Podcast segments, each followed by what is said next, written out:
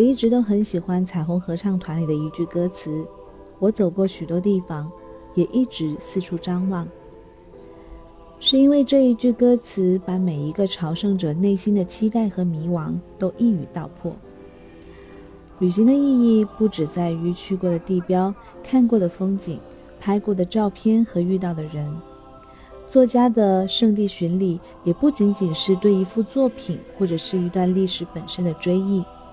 而是在对于景观的凝视中，将思绪从眼前扩展开来，驰骋千里之外，让虚幻成风的过往和现实互相的交融，之后重新审视眼前的风景，或是揽旧物生心情，或是观心景有所感。无论是观看画展、歌舞伎表演，还是欣赏电影和文学、藏皮历史人物。看似信手拈来，却处处蕴含着独到的见解。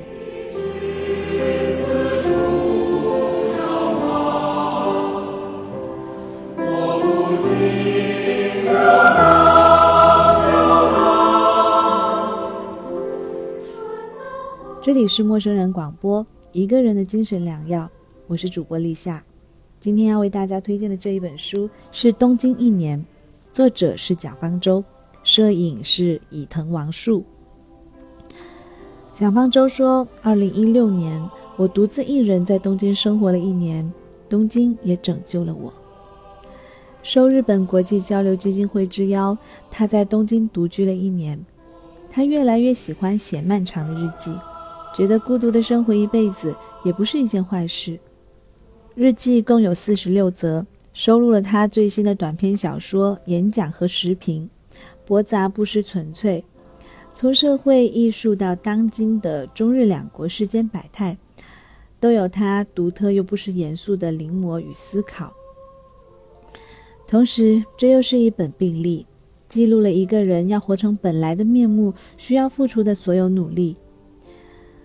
就像是在东京度过的一年，并没有把我变成一个新的人，我们只是更像自己本来该成为的样子。这一本书邀请的是日本的纪录片导演伊藤王树一路旅拍，镜头下是东京的日常以及在别处。那么在今天，立夏就为大家分享这一本书里的一段文摘。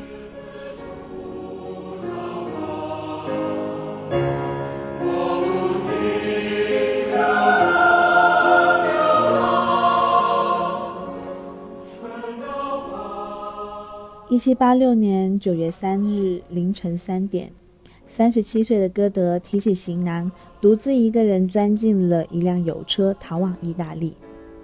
那个时候的歌德在魏玛已经生活了十几年，身居要职。他出逃并不是因为走投无路，而是他发现自己的人生不知不觉地被套上了一个齿轮。白天忙于政务，业余创作一些爱情诗。生活把创作热情压榨得干瘪枯竭。他有朴素的直觉，他觉得这样子下去不行，所以他抛弃了一切，逃到了他心目中的乌托邦——意大利。他在那里生活了一年零九个月，足迹遍及整个意大利，从城市到农村，喜悦地目睹，并且叙述着岩石的硬度和空气的弹性。歌德在意大利完成了在陶里斯的伊菲格尼亚，写了塔索、浮士德的部分。意大利拯救了他，把他从一个附庸风雅的公务员的命运齿轮上解救了下来。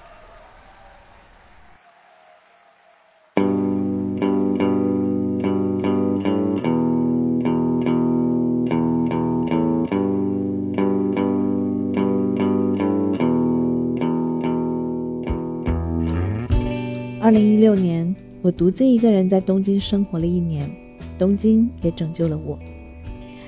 有生以来的第一次，我度过了一段完全真空的生活，没有目标和意义，每天睁眼就是一大片需要填补的空白。任何的一件事情都需要把时间拉得很长远，把浓度稀释，才能够填充完过一天。所以我必须认真的凝视美术馆里的每一幅画，认真的咀嚼每一口食物，认真的把每一个念想变得绵长。认真也是孤独的结果。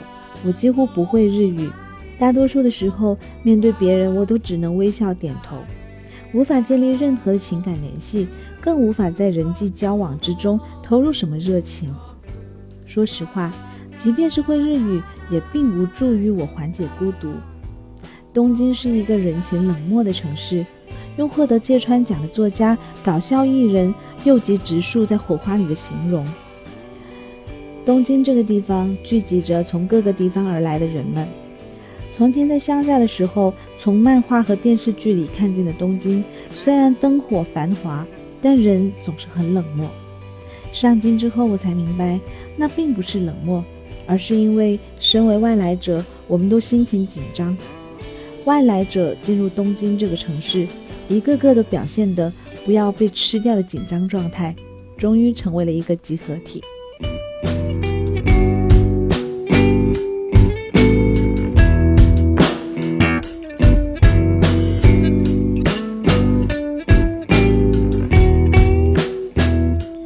我在东京的生活，仿佛在一种看不见的屏障中。